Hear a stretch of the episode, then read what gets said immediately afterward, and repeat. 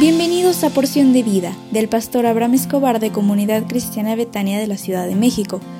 Prepárate porque hoy recibirás un mensaje para ti.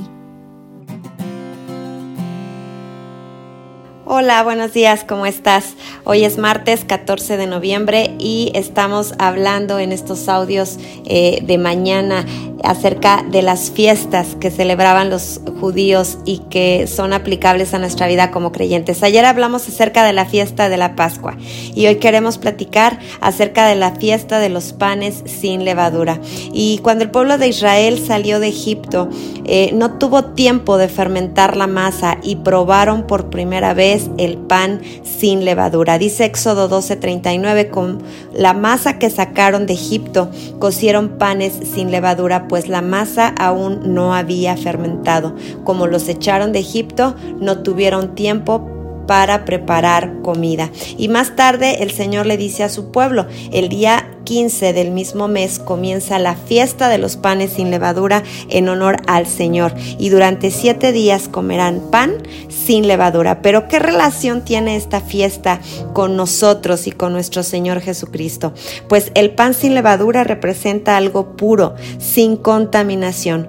Cuando nosotros celebramos la Pascua porque salimos de Egipto, ahora en ese sentido espiritual nos convertimos en personas eh, sin levadura, sin contaminación. Y ahora tenemos la responsabilidad, tú y yo, de vivir firmes en la fe a la cual tú y yo fuimos llamados. El apóstol Pablo dijo en Primera de Corintios 5:8, así que celebremos nuestra Pascua, no con la vieja levadura que es la milicia y la sino con pan sin levadura que es la sinceridad y la verdad.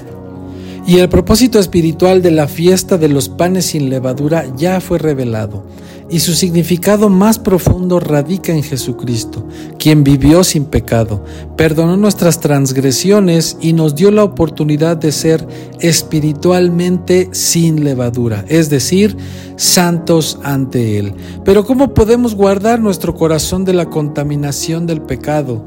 Y vamos a decirte tres acciones que pueden ayudarte. Número uno es examinar, dos, quitar, tres, abstenerse.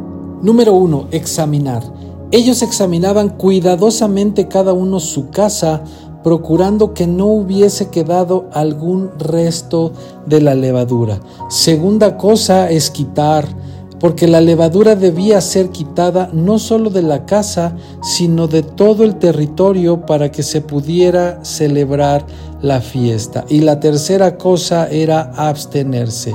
Y durante siete días debían abstenerse de utilizar levadura en sus casas. ¿Y nosotros cómo podemos honrar esta fiesta? Simplemente haz lo mismo que ellos. Examina tu vida e identifica si hay pecados, incluso ocultos.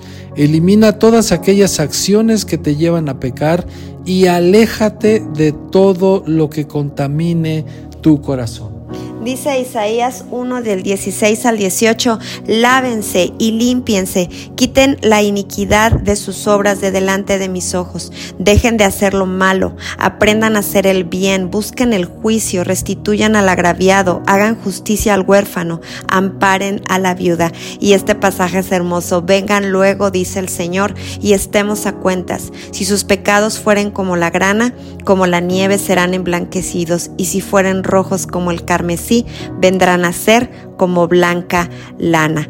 Una forma de honrar esta fiesta de los panes sin levadura es ponernos a cuentas con el Señor y no cada año todos los días como creyentes. No solamente celebramos que Dios nos sacó de nuestra pasada manera de vivir, sino que tenemos que seguir y vamos a seguir en el camino con Él y que no volveremos nunca más atrás. Yo quiero invitarte el día de hoy a que te pongas a cuentas con el Señor, que decidas dejar esas costumbres incorrectas de tu vida, que quitemos esa levadura espiritual de nosotros, que examinemos y que todos los días no solamente celebremos la Pascua, sino también celebremos esta hermosa fiesta de los panes sin levadura que hablan acerca de nuestra santidad. Deseamos de todo corazón que Dios te bendiga y que puedas vivir una vida como Él la diseñó para ti en santidad. Nos vemos esta noche en nuestro instituto. Estamos estudiando la materia de Romanos. Te esperamos a las 8 de la noche y nuestro pastor te enviará la liga. Te amamos y te bendecimos. Hasta mañana. Betania es mi hogar.